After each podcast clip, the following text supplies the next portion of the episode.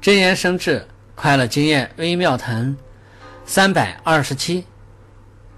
刘备正因为知道良友的重要，他才会三顾茅庐，请出一生中最重要的朋友诸葛亮。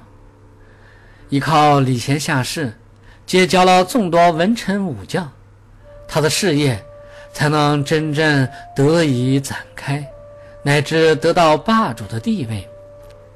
可见，伟大的事业不是一个人能够建立的，而是依靠众多的能人志士共同帮忙，才能得以实现。